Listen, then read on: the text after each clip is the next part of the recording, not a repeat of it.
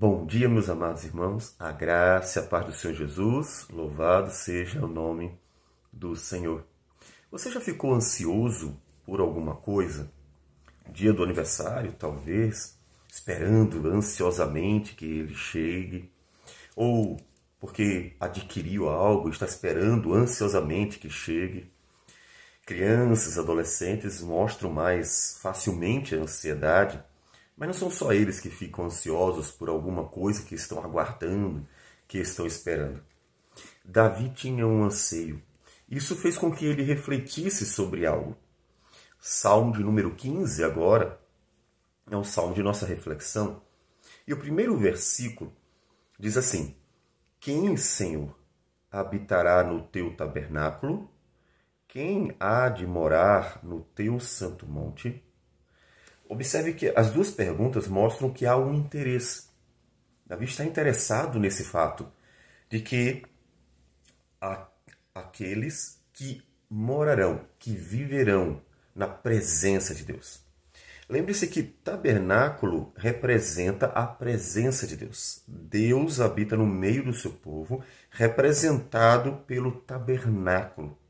Quem, Senhor, habitará no teu tabernáculo? Quem estará na tua presença. Quem, Senhor Deus, viverá contigo? Veja que há um interesse, ele, ele quer isso. Como crianças que ficam perguntando, pai, eh, quando é que eu posso ganhar? Pai, eh, já chegou? Pai, eh, já posso? E, e aquela ansiedade que faz com que a gente esteja sempre interessado em alguma coisa. E você, com certeza, já passou por isso em alguma medida. É possível que até recentemente, esperando algo que adquiriu, que ainda vai chegar. Aquele interesse. E quando chega? E agora? E Davi tem esse interesse. Ele quer habitar na presença do Senhor. Quem há de morar no teu santo monte? O Monte Sião também passou a ser um, um, uma figura, um símbolo do lugar da presença de Deus. Tanto que o templo de Salomão vai ser construído exatamente neste lugar. Então, observe que ali nós temos toda uma simbologia da presença de Deus. E Davi, usando essa simbologia, quer saber quem estará na tua presença, quem viverá contigo. Lembre-se que um outro salmista, no Salmo 84, tinha esse anseio também. Quão amáveis são os teus tabernáculos, Senhor dos exércitos. E no versículo 10 ele diz: Pois um dia nos teus átrios vale mais que mil. Prefiro estar à porta da casa do meu Deus a permanecer nas tendas da perversidade. É claro que aqueles que estavam junto ao tabernáculo eram os levitas, e dentre eles os sacerdotes, mas com certeza não podemos nos restringir a essa ideia apenas voltada para o trabalho cultico de Israel. É muito mais. Quem estará na tua presença, Senhor? Quem estará? Você tem esse anseio? Você anseia adquirir alguma coisa, você anseia que algo chegue, você anseia o dia do seu aniversário, você anseia tantas coisas. E Davi ansiava por estar na presença do Senhor. Você anseia isso?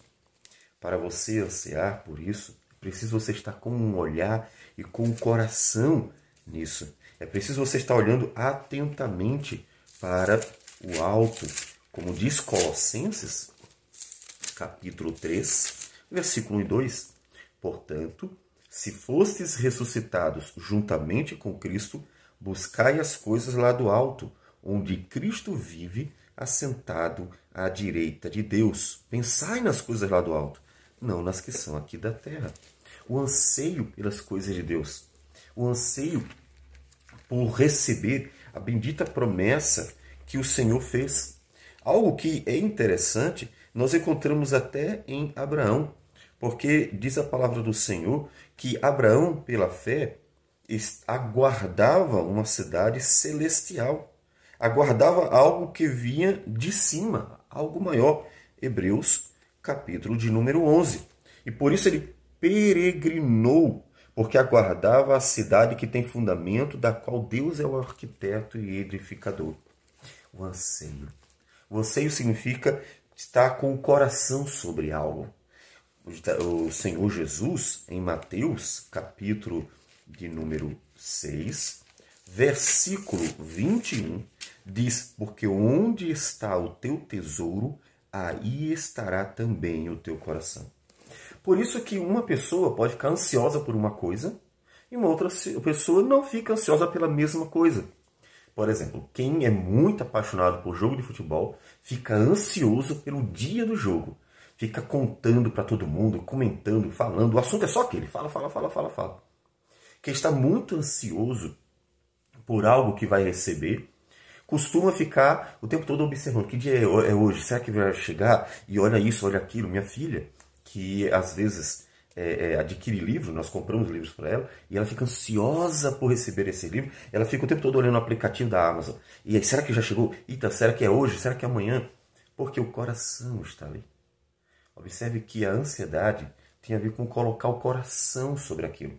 Por isso que nós não podemos ficar ansiosos com os problemas da vida, com as coisas que vão acontecendo na vida, porque significa que nós estamos com o coração demais ali.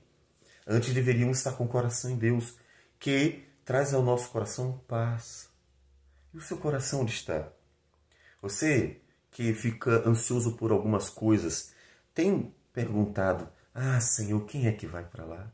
Ou seja, desejoso por estar na presença de Deus, realmente desejoso por estar diante do Senhor. Pense nisso.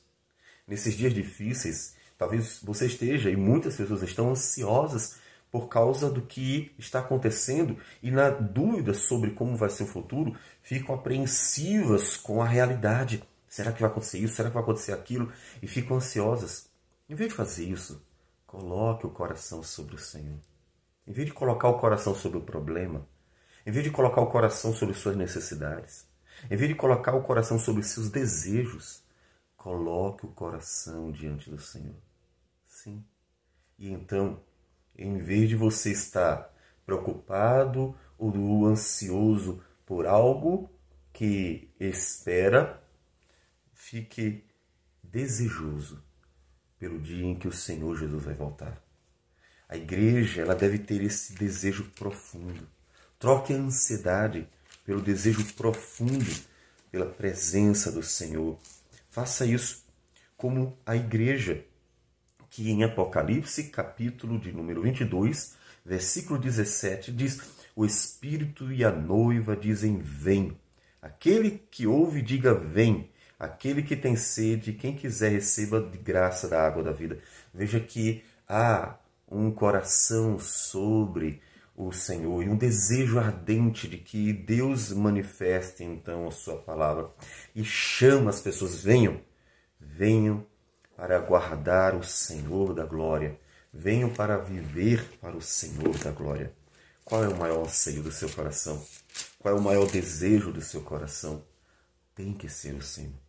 Porque a palavra diz que é sobre Ele que deve estar todo o nosso amor, de todo o nosso coração, de toda a nossa alma, de toda a nossa força. Então, comece a pensar: Ah, Deus, quando estaremos contigo eternamente? Ah, Deus, como eu desejo estar na tua presença para sempre.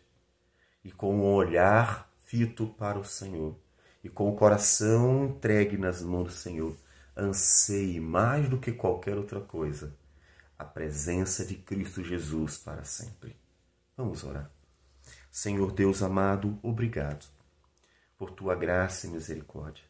Nada desejamos mais do que o Senhor.